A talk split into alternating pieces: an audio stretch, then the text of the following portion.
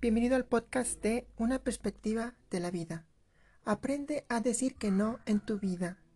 De blog La mente es maravillosa, escrito por la psicóloga Gema Sánchez. Son muchas las personas que llegan a entrar en un bucle constante que consiste en decir que sí a todo. En la era de la comunicación y tecnología, donde nos invaden continuas creencias, opiniones, el qué dirán, es importante para relacionarse, pero también mantenerse fiel a uno mismo y no dejar que los demás se aprovechen de nuestro miedo a decir que no, a ser asertivos. Un componente importante dentro del proceso de aprender a decir que no es la inteligencia emocional interpersonal, aquella que forma las habilidades que nos permiten una relación sana y plena con el entorno y con las personas que lo constituyen y completan. También decimos que es la capacidad de identificar y saber manejar las emociones y sentimientos de las personas que nos rodean, permitiéndonos responder de forma adecuada. Con esta introducción llegamos a la asertividad o lo que es lo mismo, la forma de actuar y de comunicarse de forma eficaz. El estilo de comportamiento asertivo Entiende así la expresión directa tanto de los sentimientos positivos y negativos, así como las necesidades y derechos personales. Nos permite emitir nuestras propias opiniones y enfrentarnos a las críticas de una forma adecuada y positiva.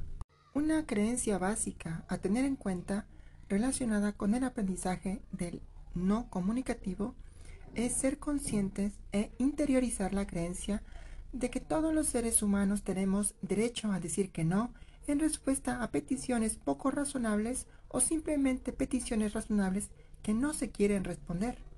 De esta forma, ponemos límites a los demás y logramos que valoren los momentos en los que accedemos a peticiones de forma verdaderamente incondicional. Así, nos encontramos con las siguientes herramientas básicas para saber decir no de forma asertiva.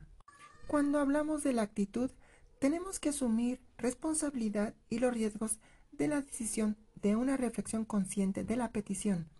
Mantener la sencillez en la forma de expresar el rechazo sintiéndonos cómodos. En referencia a nuestro comportamiento, es muy útil el empleo del lenguaje no verbal, manteniendo contacto visual de forma relajada, así como una postura y sonrisa sin tensiones. La voz lo más neutra posible. En cuanto al uso del lenguaje verbal, siempre ser conscientes de que sea lo más claro, preciso y directo que podamos. Las excusas y las justificaciones no valen en este aprendizaje, así que las sustituiremos, si es necesario, por la expresión de razones. Así evitaremos que la persona que nos acompaña en este aprendizaje se sienta rechazada. Por último, unos sencillos pasos como resumen para aprender a decir que no, como son empatizar, entender la situación y necesidad de la misma, decir claro el objetivo y ofrecer alternativas. Un consejo.